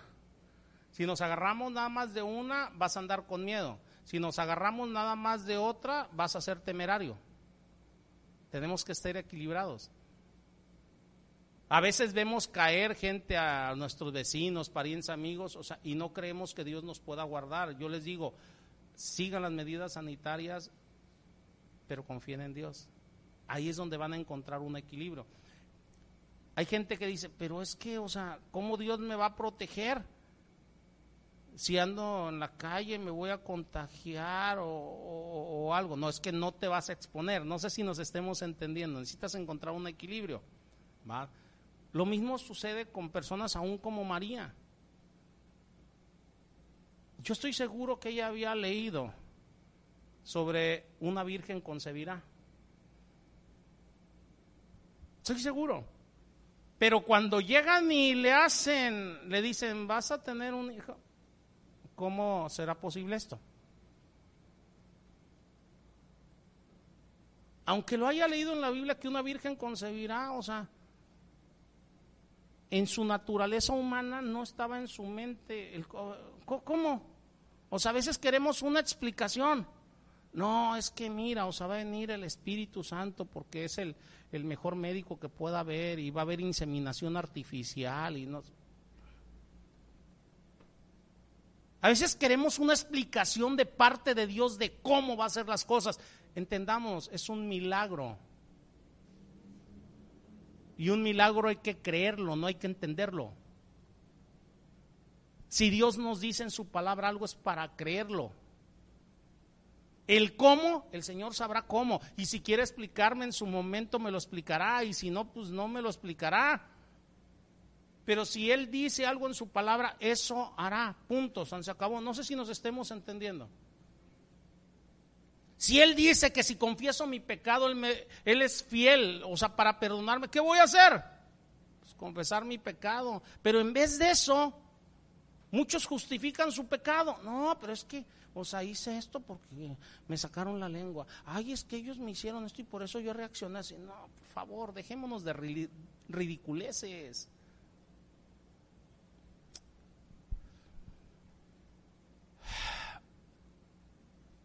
Con esta impresionante brevedad, escuchamos y vemos la gloriosa revelación de Gabriel, resumida. Y vemos que todo el ministerio de mi Señor Jesucristo, toda su obra salvadora, toda su vida justa, su deidad, su resurrección, su ascensión, su glorioso regreso, su gobierno, el ángel lo resume en su nombre, en una sola frase. Llamará su nombre Jesús. Todo está resumido allí en su nombre. Por eso mi Señor Jesús tiene un nombre que es sobre todo nombre. Y a veces no lo entendemos. Todo está resumido en su nombre. El nombre Jesús es la forma griega del nombre hebreo Yeshua pero es la forma griega del nombre hebreo Yeshua. Hay personas que luego alegan, no, es que debes de hablarle como Yeshua. Eh, a ver, le digo, bueno, le digo, no voy a alegar muchote, pero Dios en su soberanía mandó que se escribiese el Nuevo Testamento, los Evangelios, ¿en qué idioma? ¿En qué? Ah, ¿serás más sabio tú que Dios? Si a fuerzas quieres que se le llame Yeshua. No sé si nos estemos entendiendo. Él en su soberanía le ordenó, porque si no, no lo hubieran escrito en ese idioma, a los evangelistas, a los expositores bíblicos, a Pablo, escribir en griego. Y en griego es Jesús. ¿Les pondrás por nombre? Jesús. Si hubiera querido que todo se hablase en hebreo, le dice escríbelo en hebreo. Porque luego hay cada persona que dice, no, es que en hebreo se pronuncia así, así debes de decirlo. Ah, serás más sabio tú que Dios. Pero bueno, digo, nada más puntualizando esto, porque hay muchos este, judaizantes a veces dentro de las iglesias. Ahora, Yeshua, Jesús, significa Yahvé salva. Por eso toda la obra de mi Señor Jesucristo está en su nombre. Yahvé salva. Eso es lo que significa. Y esto presenta la realidad de la obra salvadora de mi Señor Jesucristo, del Mesías. Mi Señor Jesucristo es nuestro Dios salvador. Y Él viene como Salvador a buscar y a salvar lo que se había perdido. Pero tú necesitas entender que estabas perdido. Así de sencillo. Y esta fue la razón, hermanos, de que mi Señor Jesucristo viniera al mundo a salvarnos. Cuando celebramos la Navidad, estamos celebrando la salvación. Estamos celebrando la obra redentora de mi Señor Jesucristo. ¿Hay motivos para celebrar su nacimiento? Sí, pero no un solo día. Porque yo soy salvo todo el año y soy salvo toda la eternidad.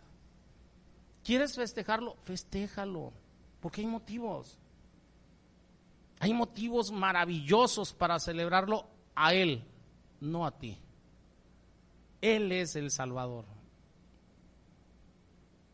Para muchos, repito, o sea, si no están o sea, en, en Navidad reunidos con familiares, amigos, parientes, no es Navidad. No. Para mí no es Navidad si Cristo no está conmigo. Y Cristo está conmigo. El celebrado es Él. Mi gozo es en Él. No sé si nos estemos entendiendo.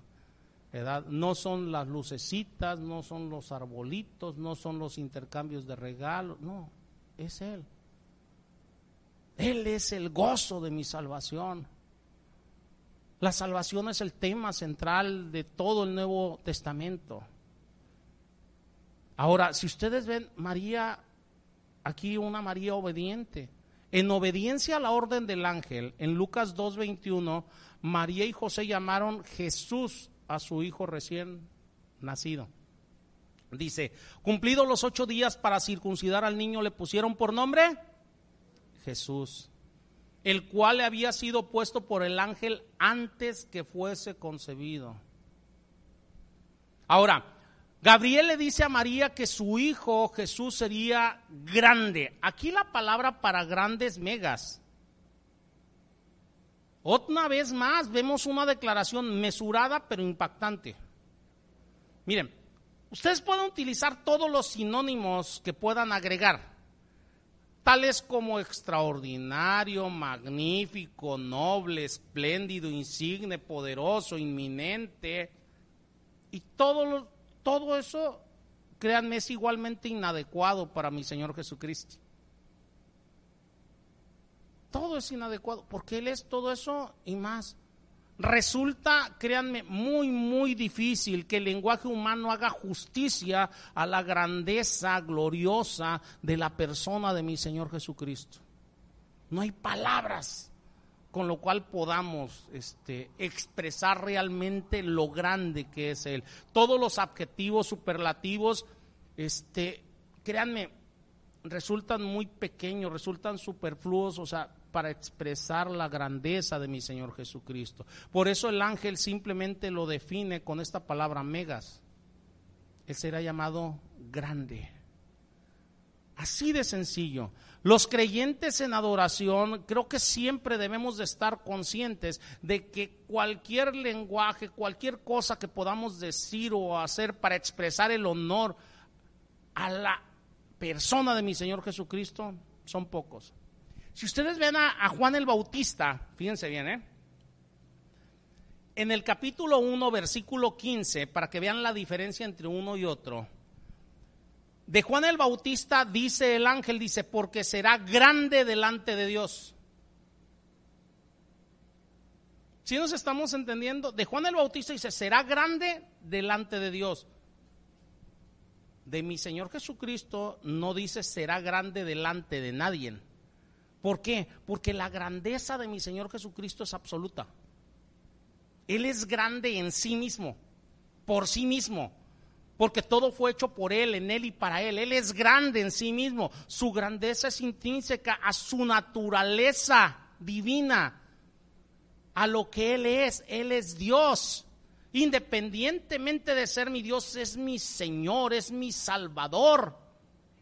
La grandeza de mi Señor Jesucristo no se deriva de nada exterior. Es en sí mismo. Él es grande en sí mismo.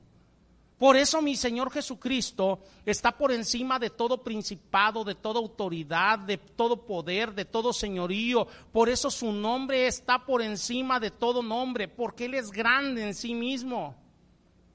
Tanto en este mundo como en el venidero tanto en los cielos como en la tierra. Y por eso ante su nombre se doblará toda rodilla, en la tierra, en los cielos y aún debajo de la tierra.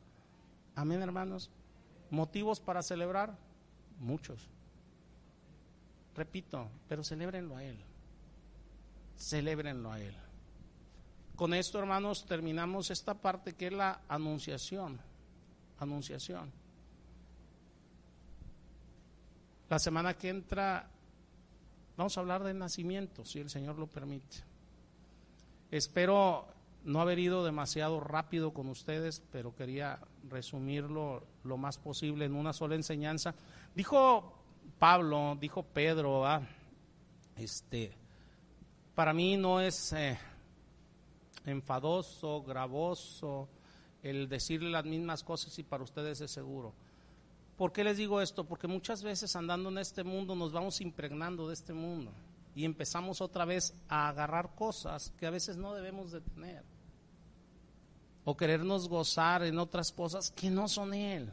No sé si nos estemos entendiendo. Entonces, este, eh, eh, eh, de nuevo yo le doy gracias a Dios porque esta fecha que puso el mundo para celebrar el nacimiento de mi Señor Jesucristo, creo que por la pandemia es un buen momento para recuperar realmente lo que es la familia, la unión familiar, sin necesidad de ninguna otra cosa, sino de estar simplemente delante de Él, gozarnos en Él, darle gracias a Él por quien es Él. Él es grande. Amén, hermanos. Oremos. Señor Dios altísimo, bendito Padre, ante todo yo te doy gracias en el nombre de mi Señor Jesucristo por la palabra que nos has dado el día de hoy. Dice tu palabra, Padre, que quien hace diferencia entre día y día, para ti lo hace. Y quien no hace diferencia entre día y día, también para ti lo hace. Señor, tú conoces mi pensar, mi sentir, mi postura. Señor, yo no juzgo a quien festeja, pero tampoco juzgo a quien no festeja pero motivos para festejarte a ti y gozarnos en ti, mi Señor Jesucristo, estoy lleno de ellos. Pero hacerlo en ti, Señor. Yo te ruego que mis hermanos y yo entendamos cada día más esto, que entendamos cada día más este punto, que mi gozo está en ti y que el gozarme en ti no necesita absolutamente nada más Permíteme festejarte, Señor, en todo momento, en mi corazón, en mi mente. Y si mis hermanos y yo también queremos en esta Navidad, en este día que se ha puesto, Señor, para festejarte a ti, lo hagamos festejándote a ti, bendiciendo tu nombre. Y demos también un ejemplo al mundo, Señor, de cómo se deben de hacer las cosas, de cómo ponerte a ti siempre por delante. Esto te lo pedimos, Padre, rogándote que nuestras vidas, con nuestras vidas, se glorifique tu nombre, en el nombre de Cristo